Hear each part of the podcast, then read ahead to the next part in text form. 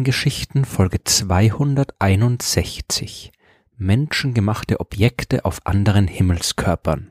Die ersten Raketen haben wir Menschen nach Ende des Zweiten Weltkriegs in den Weltraum geschickt. Der erste künstliche Satellit hat im Oktober 1957 die Erde umkreist und nur wenige Jahre später haben wir auch begonnen, Raumsonden zu anderen Himmelskörpern zu schicken. Heute haben wir alle Planeten des Sonnensystems besucht, dazu einige Monde dieser Planeten, einige Asteroiden und Kometen. Menschen haben ihre Füße zwar nur auf unseren eigenen Mond gesetzt, unsere Raumsonden, Rover und robotischen Forscher sind aber wesentlich weiter vorgedrungen. Wir haben überall im Sonnensystem Sonnensystem unsere Spuren hinterlassen. Der Mond der Erde ist der uns nächstgelegene Himmelskörper und er hat auch am 13. September 1959 das erste Mal Besuch von uns bekommen. Genauer gesagt von der damaligen Sowjetunion und ihrer Raumsonde Lunik 2. Eigentlich hätte schon der Vorgänger Lunik 1 den Mond erreichen sollen. Am 2. Januar 1959 ist diese Raumsonde vom Weltraumbahnhof Baikonur gestartet, die erste Raumsonde der Welt, die auch gleichzeitig die erste Mondsonde der Welt war. Lunik 1 war im Wesentlichen kugelförmig mit einem Durchmesser von 1,45 Metern und einer Masse von knapp 360 Kilogramm. Sie hatte Instrumente an Bord, um Magnetfelder zu messen und die Menge an Gasmolekülen zwischen den Planeten. Außerdem konnte sie radioaktive Strahlung registrieren. Sie hätte auf dem Mond landen sollen, beziehungsweise nicht landen im eigentlichen Sinn. So weit war man damals noch nicht. Sie wäre gezielt mit dem Mond kollidiert, dort aufgeschlagen und so gebaut, dass sie den Aufprall überlebt oder besser gesagt ein paar in ihrem Inneren geschützte Metallkugeln, die Symbole der Sowjetunion wie Hammer und Sicheln enthalten, die hätten überlebt. Die Raumfahrttechnik war damals wirklich noch ganz am Anfang. Man hat nicht einfach so wie heute Computersignale empfangen können, um nachzuschauen, wo sich die Sonde rumtreibt. Stattdessen hat Lunik 1 Natrium an Bord gehabt. Dieses Natrium wurde einen Tag nach dem Start ausgestoßen, hat eine Wolke erzeugt, die vom Sonnenwind zum Leuchten angeregt worden ist und die von der Erde aus beobachtet werden konnte. Und so hat man gewusst, wo die Sonde ist und in dem Fall auch gleich gewusst, dass sie weit von ihrer geplanten Flugbahn abgekommen war. Die war zu schnell und ist in knapp 6000 Kilometer am Mond vorbeigeflogen aber immerhin hat sie wichtige Messwerte über die Strahlungsgürtel der Erde geliefert, von denen habe ich in Folge 37 mehr erzählt, und hat herausgefunden, dass der Mond kein Magnetfeld hat. Was Lunik 1 nicht geschafft hat, das sollte wenig später Lunik 2 schaffen. Die ist am 12. September 1959 ins All gestartet, war im Wesentlichen baugleich mit Lunik 1 und hat ihr Ziel einen Tag nach dem Start erreicht. Mit einer Geschwindigkeit von 12.000 Kilometern pro Stunde ist sie zwischen den Mondkratern Autolycus und Archimedes eingeschlagen. Wissenschaftlich hat sie dann dort nicht mehr viel gemacht. Sie hat kurz vor dem Aufprall noch ein paar Metallstreifen mit sowjetischen Symbolen ausgespuckt und liegt seitdem auf dem Mond herum. Aber es war das erste Mal, dass etwas von Menschenhand geschaffenes einen anderen Himmelskörper im Weltall erreicht hat. Die USA, die konnte erst am 26. April 1962 mit der Sowjetunion gleichziehen, als dort die NASA-Raumsonde Ranger 4 auf dem Mond aufgeprallt ist. Im Lauf der 1960er sind dann noch Ranger 6, Ranger 7, Ranger 8 und Ranger 9 aus den USA gefolgt, beziehungsweise Luna 5, Luna 7 und Luna 8 aus der Sowjetunion. Vor allem den Ranger-Sonden ist es dabei auch gelungen, jede Menge Bilder der Mondoberfläche zu machen, bevor sie dort zerschellt sind. Am 3. Februar 1966 hat die Sowjetunion dann einen weiteren Meilenstein gesetzt. Die Raumsonde Luna 9 ist im Oceanus Procellarum, dem Ozean der Stürme, gelandet und es war tatsächlich eine Landung kein Aufprall. Das erste Mal war es Menschen gelungen, eine Raumsonde kontrolliert und weich auf einem anderen Himmelskörper zu landen.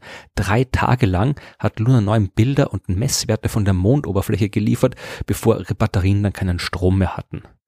Die USA, die konnten erst am 2. Juni 1966 nachziehen und mit Surveyor 1 sicher und kontrolliert landen. Die Sonde hat aber immerhin sechs Wochen lang gearbeitet und immerhin über 10.000 Bilder zurück zur Erde geschickt. Der Wettlauf zum Mond ist weitergegangen. Beide Nationen haben Raumsonde um Raumsonde zum Mond geschickt. Manche sind hart aufgeschlagen, manche sind kontrolliert gelandet. Manche, wie Surveyor 6 im Jahr 1967, diese konnten sogar nach der Mondlandung wieder starten und ein paar Meter entfernt erneut landen. Dann kamen schließlich am 21. Juli 1969 die ersten Menschen zum Mond.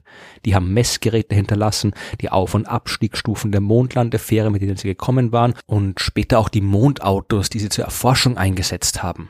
1971 hat der amerikanische Astronaut Alan Shepard als erster Mensch einen Golfball auf dem Mond abgeschlagen, der jetzt zusammen mit den ganzen anderen technischen Gerätschaften auf unserem Nachbarhimmelskörper herumliegt. 1990 ist zum ersten Mal etwas auf dem Mond gelandet, das dort weder von den USA noch von der Sowjetunion hingeschickt worden ist. Die japanische Hiten-Sonde zur Monderkundung hatte den Orbiter Hagumoro ausgesetzt, der am 19. März 1990 dort aufgeschlagen ist. Im September 2006 ist mit Smart 1 auch der erste Beitrag der Europäischen Raumfahrtagentur zur technologischen Müllhalde auf dem Mond gefolgt. 2008 hat Indien die Chandrayaan 1 Einschlagsonde geschickt und seit 2009 ist auch China mit den Chang'e-Missionen mit dabei, in deren Rahmen 2013 auch ein 120 Kilogramm schwerer Rover auf dem Mond geschickt worden ist. Insgesamt haben wir Menschen seit 1959 fast 80 größere Objekte auf den Mond geschickt und jede Menge Kleinkram, äh, wie zum Beispiel die Statue des Fallen Astronaut, über die ich in Folge 237 gesprochen habe, oder die Laserreflektoren, mit denen der Abstand zum Mond von der Erde aus gemessen werden kann. Aber es ist natürlich nicht beim Mond geblieben. Die USA und die Sowjetunion haben sich ziemlich bald auch unseren Nachbarplaneten Mars und Venus zugewandt. Auch auf dem Mars waren die Sowjets die ersten. Die 1962 1960 gestartete Sonde Mars 1 hat es zwar nicht ganz geschafft, man hat den Kontakt verloren und sie flog 1963 am Mars vorbei. Am 27. November 1971 ist es dann ein bisschen besser gelaufen. Mars 2 hat den Himmelskörper erreicht, ist aber aufgrund von technischen Problemen nicht sanft gelandet, sondern auf der Oberfläche aufgeschlagen. Nur wenige Tage später hat Mars 3 eine sichere Landung geschafft, hat auch angefangen, ein Bild der Landestelle zur Erde zu schicken, aber der Kontakt ist schon 20 Sekunden später wieder abgebrochen. Erfolgreicher war da die Viking 1 Sonde der NASA, die am 20. Juli 1976 gelandet ist und mit der man ganze sechs Jahre lang Funkkontakt halten konnte. 1997 hat dann die Mars Pathfinder Mission der NASA mit dem Sojourner den ersten Mars Rover auf unserem Nachbarplaneten abgeliefert. Der konnte Gesteins- und Bodenproben analysieren und war mehr als zwei Monate lang aktiv. 2004 folgten dann die 820 Kilogramm schweren Rover Spirit und Opportunity, von denen Opportunity auch 13 Jahre später immer noch aktiv ist und über die Oberfläche des Mars rollt. Die Versuche der Europäer auf dem Mars zu landen waren weniger erfolgreich. Die Beagle 2 Sonde ist 2003 zwar sicher gelandet, war aber nicht in der Lage, Funkkontakt zur Erde herzustellen. Und die Schiaparelli Sonde der ESA, die schlug aufgrund technischer Probleme im Oktober 2016 ungebremst auf dem Mars ein. Andere Nationen haben sich bis jetzt noch nicht an der Landung auf dem Mars versucht. Bei der Venus ist es nicht anders. Auch hier war die Sowjetunion am 1. März 1966 die erste Nation, die mit der Venera 3 Sonde eine, wenn auch harte Landung geschafft hat. Mit Venera 7 hat man dann am 15. Dezember 1970 schon die erste sanfte Landung auf der Oberfläche geschafft mit der Übertragung von Daten und Venera 9 konnte am 22. Oktober 1975 dann auch die ersten Bilder der Venusoberfläche zur Erde schicken.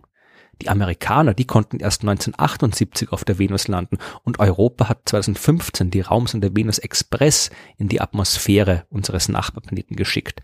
Die Sonde war eigentlich dazu da, die Venus aus einer Umlaufbahn auszuerforschen, was sie auch sehr erfolgreich getan hat. Und als dann ihre Lebensdauer zu Ende ging, hat man sie gezielt mit dem Planeten kollidieren lassen. Das gleiche Schicksal hat auch die Messenger-Sonde der NASA erlitten am 30. April 2015 am Merkur. Nach einer erfolgreichen Mission vom Orbit aus wurde sie absichtlich auf den Planeten gelenkt und ist damit das einzige menschengemachte Objekt, das den sonnennächsten Planeten erreicht hat. Neben dem Planeten haben wir aber natürlich auch andere Objekte mit unseren Raumsonden besucht. Am 14. Februar 2005 ist die Huygens-Sonde der Europäischen Raumfahrtagentur erfolgreich auf dem Saturnmond Titan gelandet, hat Bilder und Daten zur Erde geschickt und weiter weg von der Erde ist bis jetzt noch kein Raumfahrzeug auf der Oberfläche eines anderen Himmelskörpers gelandet. Im Jahr 2001 hat die NASA ihre Sonde Near Shoemaker auf der Oberfläche des Asteroiden Eros abgesetzt, was umso beeindruckender war, als dass die Sonde gar nicht für eine weiche Landung ausgelegt war, sondern den Asteroid nur von einer Umlaufbahn aus erforschen sollte. Den Komet Tempel 1 hat die NASA im Jahr 2005 absichtlich mit einem knapp 300 Kilogramm schweren Einschlagskörper bombardiert, um das bei der Kollision aufgeworfene Kometenmaterial zu untersuchen. Und die japanische Sonde Hayabusa ist auf dem Asteroiden Itokawa gelandet und die Europäische Raumfahrtagentur ESA hat höchst spektakulär am 12. November 2014 eine Landung auf dem Kometen Churyumov-Gerasimenko geschafft. Auf den großen Gasplaneten unseres Sonnensystems gibt es zwar keine feste Oberfläche, um dort zu landen, aber auch sie haben wir mit unseren Raumsonden heimgesucht. Nach ihren jeweils erfolgreichen Missionen wurden die Galileo-Sonde in den Jupiter und die Cassini-Sonde in den Saturn gesteuert. Einerseits, um noch letzte wissenschaftliche Daten sammeln zu können, andererseits, um zu verhindern, dass die Flugkörper unkontrolliert zum Beispiel auf einen der Monde des Systems stürzen und die Oberfläche dort für zukünftige Missionen kontaminieren. Wir Menschen haben überraschend viel Material von der Erde ins Weltall getragen. Auf dem Mars haben sich mittlerweile schon etwa 9300 Kilogramm an Raumsonden, Rovern und anderen Kram angesammelt. Auf der Venus sind es mehr als 22.000 Kilogramm. Der Merkur hat nur knapp 500 Kilogramm abbekommen, die Asteroiden und Kometen zusammen etwa 1000 Kilogramm und auf dem Mond haben wir gewaltige 190.000 Kilogramm abgeladen und insgesamt fast 220.000 Kilogramm Technik auf anderen Himmelskörpern des Sonnensystems deponiert. Das meiste davon ist heute Schrott. Aber wer weiß, vielleicht schicken wir in Zukunft nicht nur reine Technik durchs Weltall, sondern machen uns auch selbst wieder auf in den Weltraum. Dann können wir auch anfangen, den ganzen Krempel wieder aufzuräumen, den wir in den letzten Jahrzehnten im All verteilt haben.